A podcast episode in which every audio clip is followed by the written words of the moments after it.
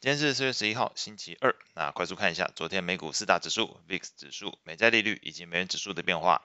标普百指数上涨零点一 percent，道琼工业指数上涨零点三 percent，纳斯克指数下跌零点零三 percent，费半指数上涨一点八 percent，恐慌指数 VIX 上涨三点一 percent，收在十八点九七。美国十年期公债利率上升三点二个基点，收在三点四一五 percent。美国两年期公债利率上升三点八个基点，收在四点零一 percent。美元指数上涨零点四三 percent，来到一零二点五三五。美股部分，那市场焦点主要放在本周三、本周四即将公布的美国 CPI、PPI，还有前一次的 FOMC 会议纪要上面。那在美债利率的部分是持续反映着近期公布的劳动市场数据依然表现强劲的一个情况。美国长短天期公债在盘中的利率都显著走升，那随后涨势回落。那股市的部分也在评价面改善之下呢回弹，那呈现了一个开低走高的状态。中场四大指数基本上近乎全部上涨，那只有纳斯达克指数在这个奋力收复了盘中超过一 percent 的跌幅之后，收盘仍然微跌零点零三 percent，距离由黑翻红只差临门一脚。那再来看类股的表现上，标普十大类股里面表现最好的三个族群，分别是工业、能源还有房地产，涨幅至少都在零点五百分之上。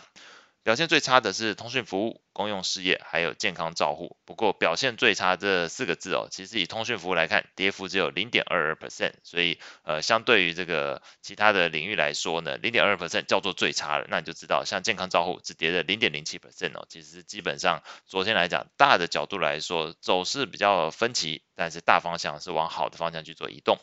那显示整个市场在前一周的劳动数据公布之后呢，市场对于防御属性比较强的公用事业和健康照护类股有些调节的情况，反而转往了工业跟能源领域哦。那似乎对于这个经济衰退的议题的避险态度这一部分又有一些摇摆的情况。那在昨天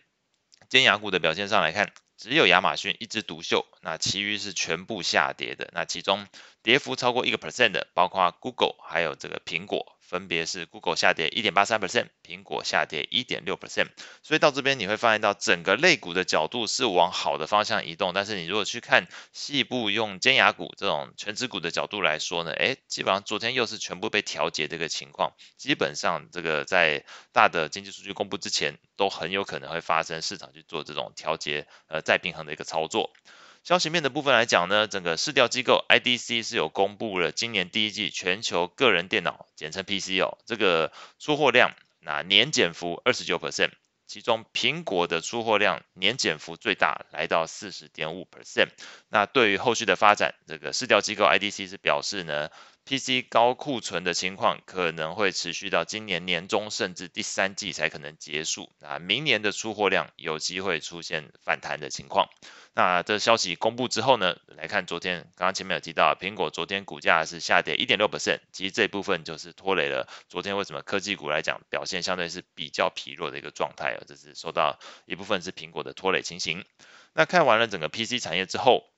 往上游看一下，这个晶片领域其实也只有两则消息需要留意哦。那第一则消息是，三星电子在近期是宣布要让记忆体晶片部门去做一个减产，是一九九八年以来的首次做减产的动作。那多数专家是认为减产有助于稳定晶片价格。那其实昨天三星电子的股价也是连续第二天上涨，因为消息公布的时间是四月七号，那连续两天是指四月七号跟四月十号这两个交易日哦，那四月十号是昨天，那两天都是上涨的一个情况。那同样是记忆体大厂的美光，等于是它的这个竞争同业哦，那昨天股价也是劲扬八点零四 percent，那成为昨天费半上涨的一个领头羊。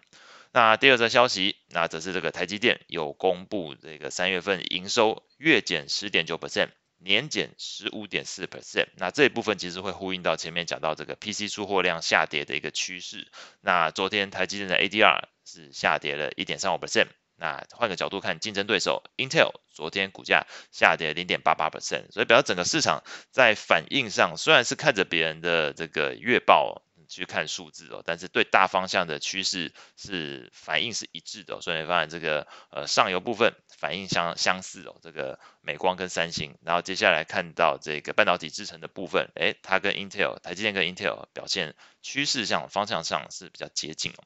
那在昨天债券市场部分。根据 FedWatch 工具是显示呢，投资人对于 Fed 在五月份升息的想法，随着近期劳动市场数据而越发坚定。目前只剩下三成的几率认为维持利率上限在目前五 percent 水准不变哦，但是七成的几率就认为会升一码，二十五个基点哦，把这个呃上限利率推到五点二五 percent。那在通膨数据公布之前。我们从费德克利夫兰的分行的预估数据去看，这是等于是费德自己分行去做的预估哦。在四月份的 CPI 年增率预估五点三一 percent，确实比前一期的六 percent 下滑。不过目前市场预计的数字在五点二 percent，所以如果这个官方，呃，以 Fed 的角度叫做，以费德的官方角度来说，他们估的是五点三一 percent。如果他们比较准哦，那最后公布出来结果可能就会说。CPI 比市场预期的来得高哦，那当然谁到比较准，现在说说说不定，所以只能说有一个角度，你如果去看 Fed 去编的数据，他们去观察是认为 CPI 是来到五点三一 percent，那目前整个市场含经济学家是认为在五点二 percent。那整个昨天市场表现上来说呢，昨天是美国十年期公债利率盘中一度上涨五点三个基点，来到三点四三六 percent。两年期的部分曾经上涨五点二个基点，来到四点零二四 percent。不过中场收盘的时候，这个长短天期利率都只上升不到四个基点，那是回吐了一部分盘中的涨幅。不过这大方向哦，这利率还是走升，所以在昨天的美国债券型 ETF 的价格变化上都是下跌的情形。美国二十年期公债 etf tlt 下跌一点六一 percent 美国七到十年期公债 etf 下跌零点九九 percent 美国一到三年期公债 etf 下跌零点三五 percent 美国投资等级债券 etf 下跌零点四六 percent 美国非投资等级债券 etf 下跌零点零九 percent 外汇市场部分，那美元指数在昨天的主要货币里面是一枝独秀，那反映昨天美债利率回弹，以及市场倾向在这个 CPI 数据公布之前，把其他货币进行一部分获利了结的一个情况。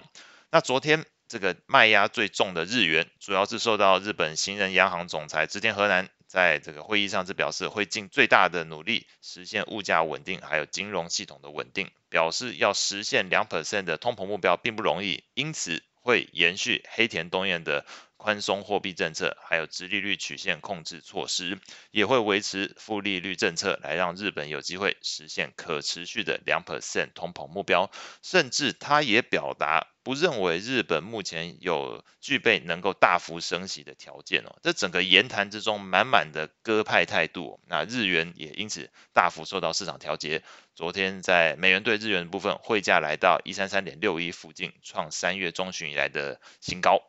那在汇率型 ETF 的价格变化上，美元指数 ETF UUP 上涨零点五八 percent，欧元下跌零点五五 percent，英镑下跌零点四六 percent，日元下跌一点三二 percent，瑞郎下跌零点五四 percent，澳币下跌零点四四 percent，加币下跌零点一七 percent，另外黄金的 ETF 下跌零点七四 percent。那后续即将公布的重要数据是礼拜二四月十一号，这个会公布中国大陆的 CPI 跟 PPI。欧元区的 Centix 投资人信心，还有欧元区的零售销售，所以可以透过这部分观察一下目前欧元区在这个零售销售的一个迹象，还有中国大陆的一个经济复苏的情况，是不是可以因此联动带动到这个欧元区的一个销售情形？那以上是今天所有内容，我们下次见。